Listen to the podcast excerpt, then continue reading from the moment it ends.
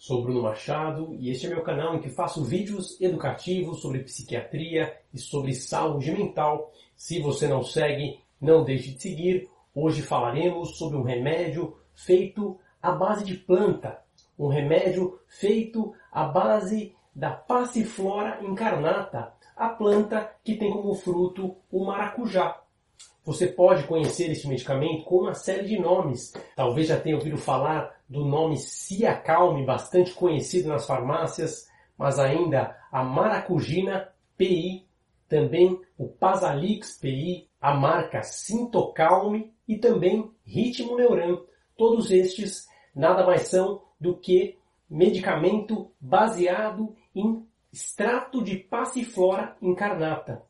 Vamos contar por que é um medicamento interessante e um dos remédios à base de plantas mais utilizados para tratar quadros de ansiedade e quadros de insônia.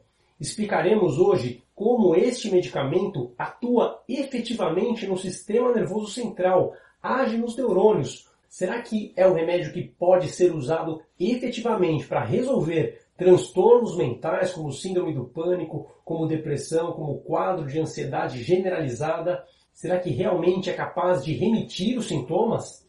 Será que este remédio requer precauções? Será que existem efeitos colaterais a serem monitorados, como ganho de peso, como sonolência excessiva, como riscos ao usar outras medicações, riscos em pessoas que têm outras doenças, por exemplo, doença cardíaca.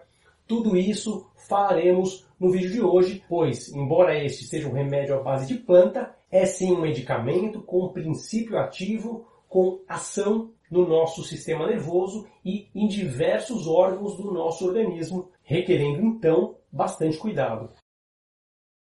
A passiflora incarnata nada mais é do que a planta que tem como fruto o maracujá. Já vou adiantando que, embora muitos de vocês pensem que talvez uh, por serem aí derivados da mesma planta, os efeitos não serão exatamente o mesmo de um suco de maracujá. Estamos aqui falando de um extrato que é retirado das folhas, enquanto no fruto não existe as mesmas concentrações dessas substâncias. Por este motivo, o suco de maracujá não tem as ações que os extratos das folhas têm. E esses extratos são conhecidos já há muitos e muitos anos. Inclusive, este extrato já é utilizado desde tempos remotos por indígenas nas Américas com propósitos medicinais. Diversos estudos têm especulado possíveis resultados para diversos quadros mentais e orgânicos.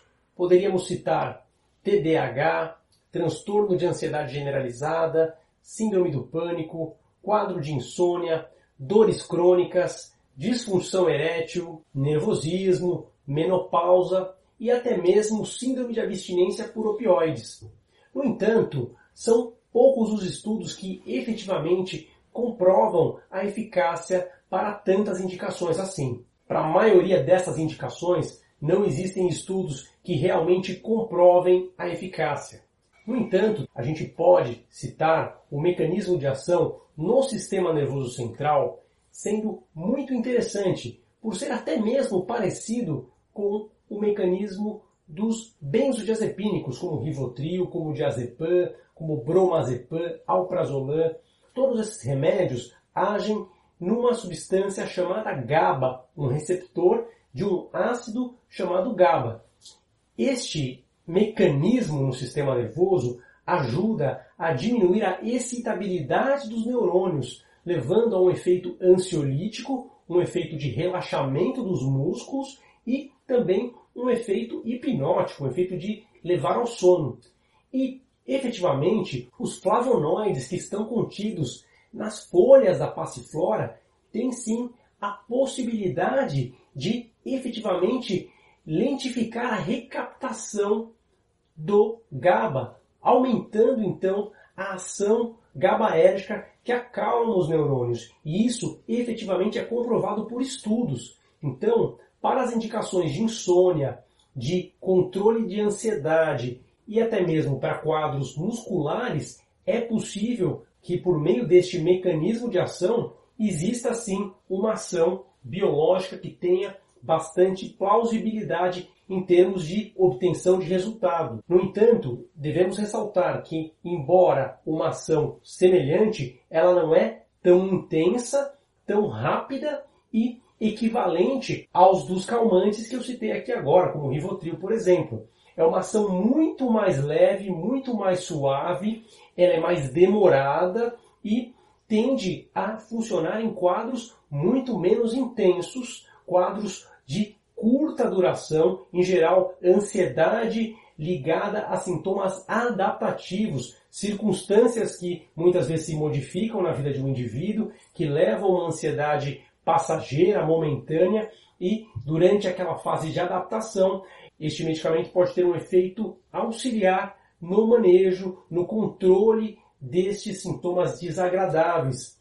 Mas temos que ressaltar que aquela ansiedade generalizada, aqueles quadros como síndrome de pânico, que realmente são mais graves, mais sintomáticos, dificilmente terão uma resposta robusta ou suficiente com a passiflora. Podemos também ver resultados com quadros de insônia passageira, insônia em geral de curta duração, também ligada a circunstâncias momentâneas que tendem sim a ter um efeito benéfico com ação leve, sutil que a passiflora traz. A passiflora realmente pode auxiliar nesses quadros e também tem relatos de benefícios em situações como dores crônicas, situações como menopausa, tratamento auxiliar de epilepsia e até mesmo como auxiliar na síndrome de abstinência por opioides e por benzodiazepínicos.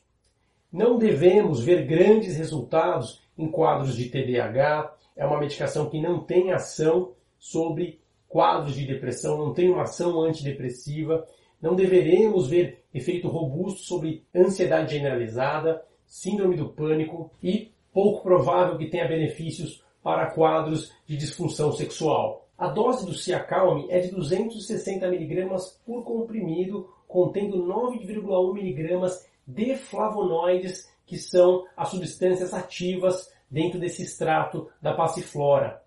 O laboratório recomenda o uso de dois comprimidos duas vezes ao dia, no entanto, é uma dose que pode ser modificada conforme orientação médica.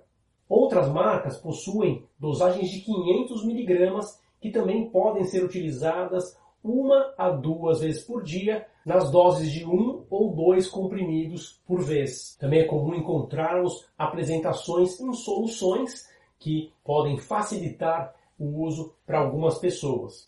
É um medicamento que tende a agir sobre o sono, em geral, uma hora após o uso, podendo auxiliar na insônia.